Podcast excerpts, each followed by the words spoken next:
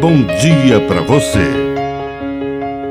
Agora, na Pai Querer FM, uma mensagem de vida.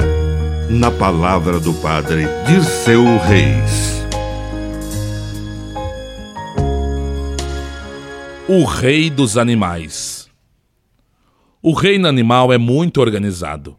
Certa vez, um macaco, escolhido para ser o representante da bicharada, fez uma reunião. Deveriam decidir qual seria o rei dos animais. Todos diziam que é o leão. Mas havia três leões naquela floresta.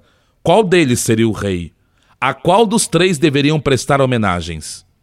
Os próprios leões já haviam comentado entre si para decidir qual deles era o mais forte digno de ser rei. Como fazer para eleger o mais forte? Surgiu o impasse. Não queriam lutar entre si, pois eram amigos.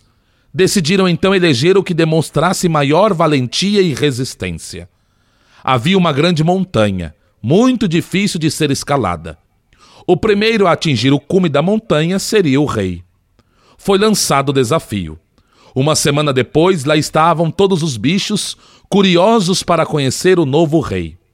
A competição começou. O primeiro tentou, mas não conseguiu ir muito longe.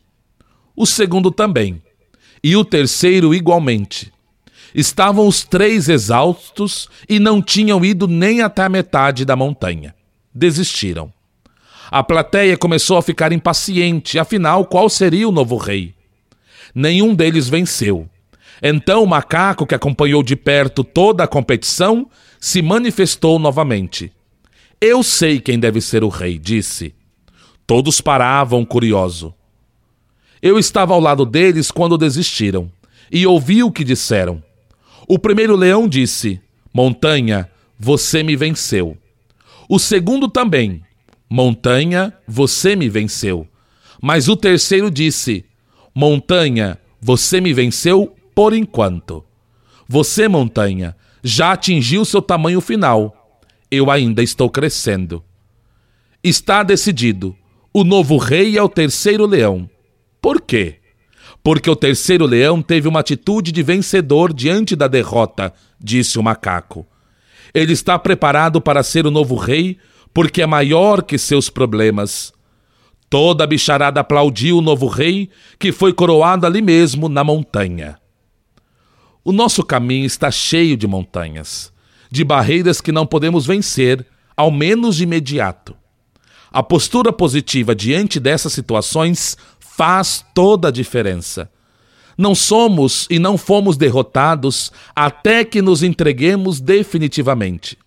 A montanha ou qualquer problema, dificuldade, só nos vencerá se permitirmos isso, se tomarmos uma atitude de derrota.